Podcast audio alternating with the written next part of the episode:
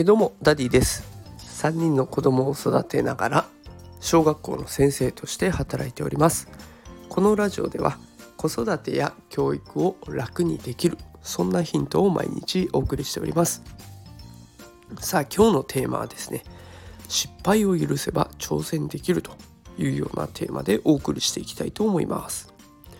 え今日は失敗を許すことの大切さを紹介していきます、まあ、結論を先に伝えますと結果を求められちゃうけどそこに至るまでの過程は自由だよねっていうような内容になっておりますのでよかったら最後までお付き合いください。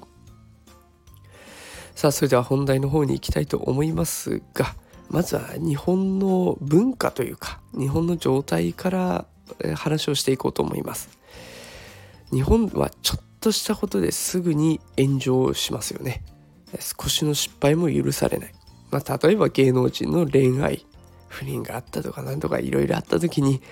全然関係ない赤の他人である我々があの人は許せないとかって怒っちゃう。あと私 NFT とかねあの Web3 とかメタバースとかいろいろ気になって話をするんですけれどもそれを話をするとね怪しい詐欺だろうって話を聞いてもらえなかったりとか。あの本当に勉強することが嫌いだし新しいことも嫌いだっていうのが日本人の悪い面での特徴になってるかなと思います。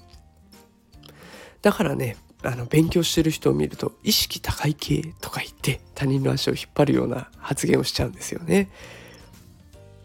でそんな意識高い系の人がうまくいかない姿を見るとその失敗を喜んじゃう。だから失敗すると炎上するし失敗すると喜ばれる。そんな状況が今の日本なのかなと思っています。そんな状態でも何か挑戦するっていう風になった時にはもう超人的なメンタルが必要になってきちゃう。何か挑戦するのにそんなすごいメンタルをわざわざ必要なんでしょうかねっていうところ。もっともっと気軽に挑戦できたらもっといろんな可能性が開ける。そのはずなのになんでこんな状況にって思っちゃう。その状況が学校教育も似てるんじゃないかなと最近分かってきました。やっぱり受験っていうものがある以上ね正解を求めていくっていう教育を行わざるを得ない現状があります。だから正しい答えを素早く出せる人がちやほやされるし正しい答えを大量に覚えられる人がちやほやされるっていうそういう世界観になっちゃってるんですね。でやっぱりこれをいいのかどうかっていう時考えた時にいろんな比較対象が必要だなと思っていろいろ調べてみたら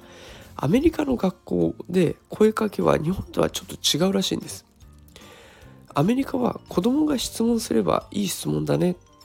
これで子供が違う意見を出したらその考え方もあるよねって子供のこうちょっと勇気を出して質問したとか勇気を出してちょっと違う意見を出したっていうちょっとした挑戦を認めるし受け入れてくれるんですね。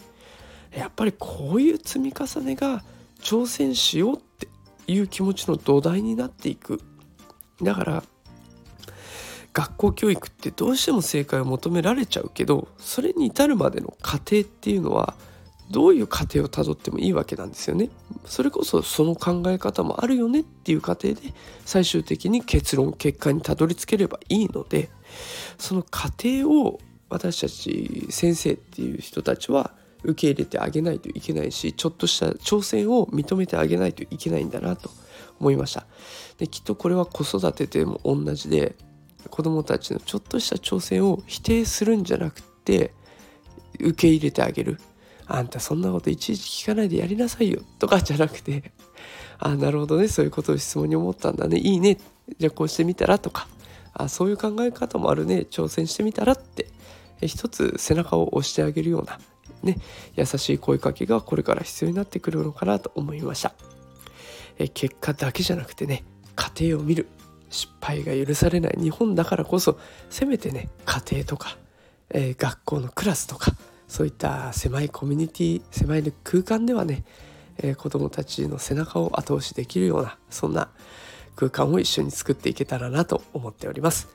えー、もしこの放送を気に入っていただけた方は、えー、いいねとかコメントいただけると嬉しいです。さあそれでは皆さんまた明日5時からお会いしましょうそれでは今日はこの辺でさよなら